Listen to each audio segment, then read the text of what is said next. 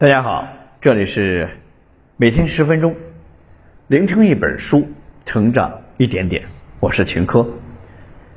今天我要为大家分享的这本书是关于理财的，名字叫《笑傲股市》。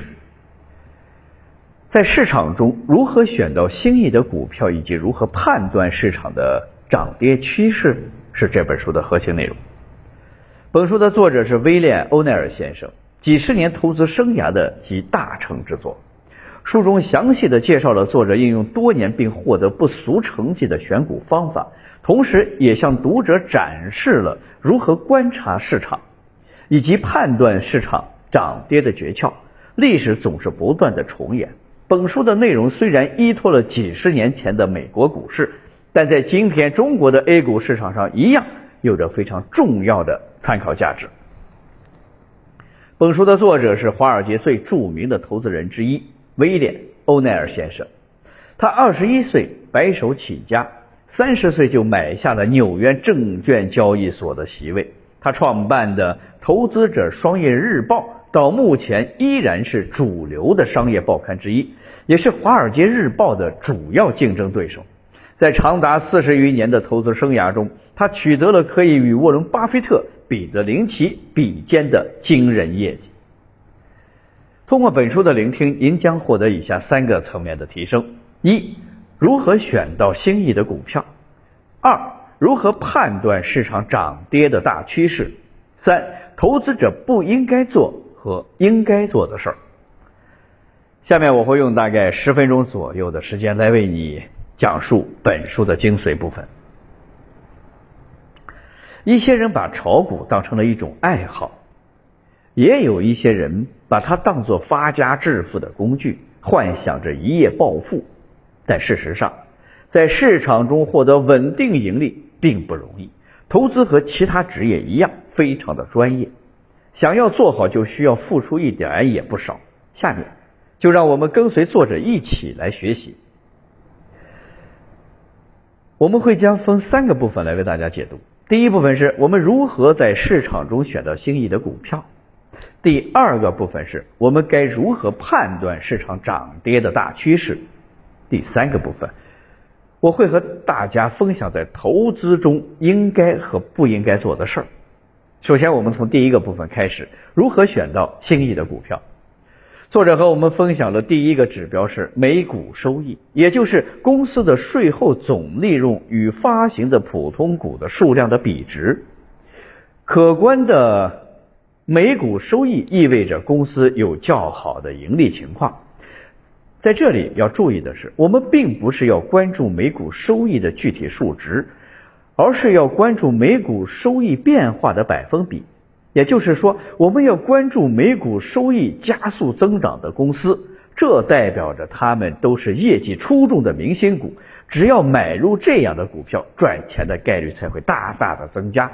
这也意味着我们在选股的时候要回避那些安于现状的老牌大公司，即便他们有着持续的良好表现，但是由于他们的业绩增长已经趋于平稳，不大容易迎来爆发式的增长。与此同时，还要寻找销售额和每股收益同比增长的公司。通常，这意味着每股收益的增长很大程度上是由业绩增长带来的。这样通常可以排除掉过低的降低成本或者减少在研发、推广上的支出，而使每股的收益增加的公司。一家公司想要持续的获得高收益的增长，最终一定是通过高销售额来支撑的。应用此策略要警惕收益报表的误导。常用的方法是，将当期的收益报表与年度或者季度的同期收益进行比较。这样做是为了避免由于行业的周期性导致的利润波动。也可以对比分析同一行业中的其他股票。如果其中的差异较大，我们应该仔细分析这是否是由于公司具有核心竞争力所导致的。如果不是，我们还要思考差异产生的原因。总而言之，我们在看收益报表的时候，不要只关注一个数据，而是应该全面、立体的挖掘数据背后的意义。作者和我们分享的第二个指标就是要新，这个新可以是指新公司，新产品、新的管理层，也可以是股份上的新高。为什么这么说呢？因为如果想要买到股票价格有惊人变化的股票，公司就一定要有一些新的变化。在公司的内部，可能是新的管理层的变动为公司带来的新的活力，或者是新的理念与创意；在外部，可能公司出现了一种畅销的产品或者服务，从而使收益较以往有较大的提高，甚至是出现了新的产业结构。比如对市场短缺进行供给，或者是新技术的引入，这些都可能对该产业内的大部分股票带来积极的影响。如果一个公司具有新的特征，其股价往往会创出新高。当然，从技术形态上来讲，这样的股票每天的交易量通常都会比较小，换手率较低，且股价不断的创新高。意味着投资者对该只股票的认可程度非常的统一，上升趋势的动能没有被打破。反之，那些看似价格很低、非常便宜的股票，却常常不断的创造新的低点。总而言之，当一只股票发生一些新的可喜的变化的时候，往往是其长期增长的开始。第三个指标是机构认同度。机构认同度之所以重要，是因为股票价格的上涨需要有大量的需求作为推动，而股票最大宗的需求显然是来自于机构投资者。与此同时，机构投资者的数量和质量也同样的重要。机构认同度上升，代表了市场发现的该公司的价值很有可能在后续有一个很大的涨幅。当然。关注机构认同度，也要警惕过量持有的陷阱，也就是一只股票得到许多机构投资者的认同。通常情况下，过量持有并不会造成什么危害，但是当市场转为熊市或者公司出现经营状况的时候，过量的机构认同可能转化为潜在的大额抛售，而最终形成挤兑，物极必反。即便是一只被机构认同的成长股，也不要在其高峰买入股票。针对这种情况，操作者的操作应该是选择至少被几家业绩水平优于行业水平的机构投资者而持有，并且近几个季度内投资者的数量有所增加。如果发现开始有减持的倾向，通常来讲，股票的价格在当天会有一个大幅的下跌。不赚最后一个铜板就是这个道理。即便是一只成长股，当技术形态上展现出反转的趋势时，投资者也应该提高警惕，适时的减仓。第四个指标是股票的需求大于供给，供需关系是经济学的基石，当股票市场当然也不例外。如同在日常生活中，鸡蛋。西红柿的价格会随着供给的减少而价格上涨是一样的，股票的价格也是如此。股票价格上涨的根本原因是因为需求大于供给。所以，如果比较两只不同的股票，它们都具备前三个特征，那么供需关系可能是一个比较相关的因素。比如，两只股票，一只发行量是五十亿股，而另一张是五千万股。在其他因素相同的情况下，发行量较少的股票往往会有更好的表现。以上四点是作者关于如何选股的建议。接下来，我们来看本书的第二个部分：如何判断市场的大趋势。如果你依据上面的原则选择了正确的股票，但是却在市场衰退中买入了，那很有可能会像2015年股灾一样。随着大盘狂跌不止而蒙受巨大的损失，所以即便是选择了正确的股票，判断市场大势也是极为重要的。在对市场的判断中，作者指出，研究市场趋势最好的方法就是仔细观察、跟踪、解释并理解几个主要股票市场价格指数以及它们日常价格与成交量的变化情况。当然。书中还有一个观点非常有意思，那就是作者认为没有人可以真正把握市场的趋势是一个错误的观念，这可以说是对市场有效假说非常直接的挑战。作者在书中如此写道：多年以来，我们发明并且完善的一套研判大盘分析的方法。也许欧奈尔先生在几十年的投资生涯中已经参透了市场的本质，可以在其中如鱼得水了。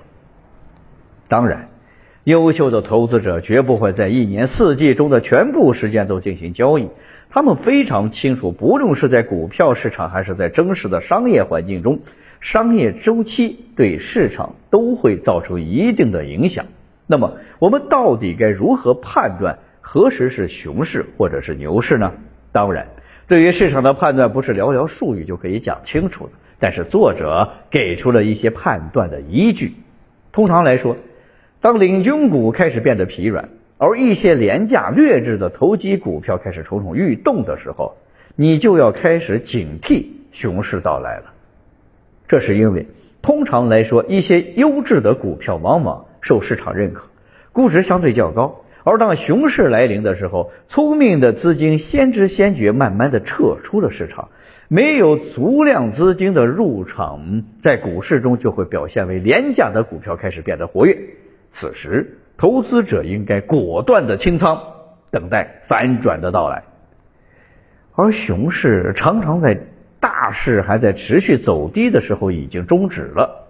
原因是股价往往会对未来几个月内将会发生的大事件进行折现，也就是一部分聪明的投资者往往在股市下跌的末端提前建仓，这在技术分析上通常表现为原本一路下跌的日 K 线下跌的趋势开始减缓，同时股价会时不时的试探五日底线。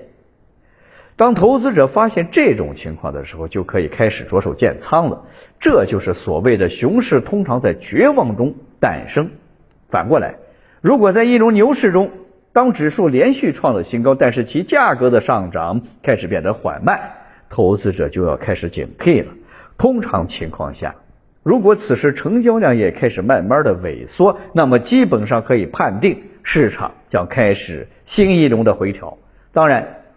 如果你发现身边的人都在谈论股票的时候，你也要警惕，因为往往在这个时候，聪明的资金必然会利用散户的人气，悄悄的减仓出局。以上是作者关于如何选股以及如何判断市场大形势的方法。方法正确，并不代表投资者就可以获利，投资者还要有一颗清醒的头脑，面对市场中的诱惑。所以，本书的第三个部分是在告诉投资者，在面对市场的时候，不应该做和应该做的事儿。在股票的市场中，最重要的一点是不要听专家的，因为传统的智慧或普遍的想法在股市投资者中很少是对的。事实上，专家在很多情况下也会发表和传播一些对机构有利的言论。对于中小投资者而言，这些言论本身就可能在传播错误的观点，所以在股市中唯一可靠的就是中立与客观。投资者最应该做的是发现市场到底想告诉你什么，而不是证明你昨天所说的、所做的都是对的。导致股票投资失败最快的方法就是试图去证明你是对的，而市场是错的。只有保持谦虚。多了解股市运作的常识，才能够拥有基本的胜算。读到这儿，这本书的内容我们已经了解的差不多了。下面我来为大家总结一下：第一部分讲述了我们在市场中该如何选择心仪的股票；第二个部分中，我们介绍了判断市场趋势的重要方法；最后，我们与大家分享了在投资中不应该和应该做的事儿。投资并不是一个轻松的事儿。希望我们能够不断的学习成长，不断的在市场中实践，最终在资本市场获得可观的收益。好了，以上就是今天这本书的全部内容。恭喜你，我们又听完了一本书。每天十分钟，聆听一本书，成长一点点。我是秦科，我们下期再见。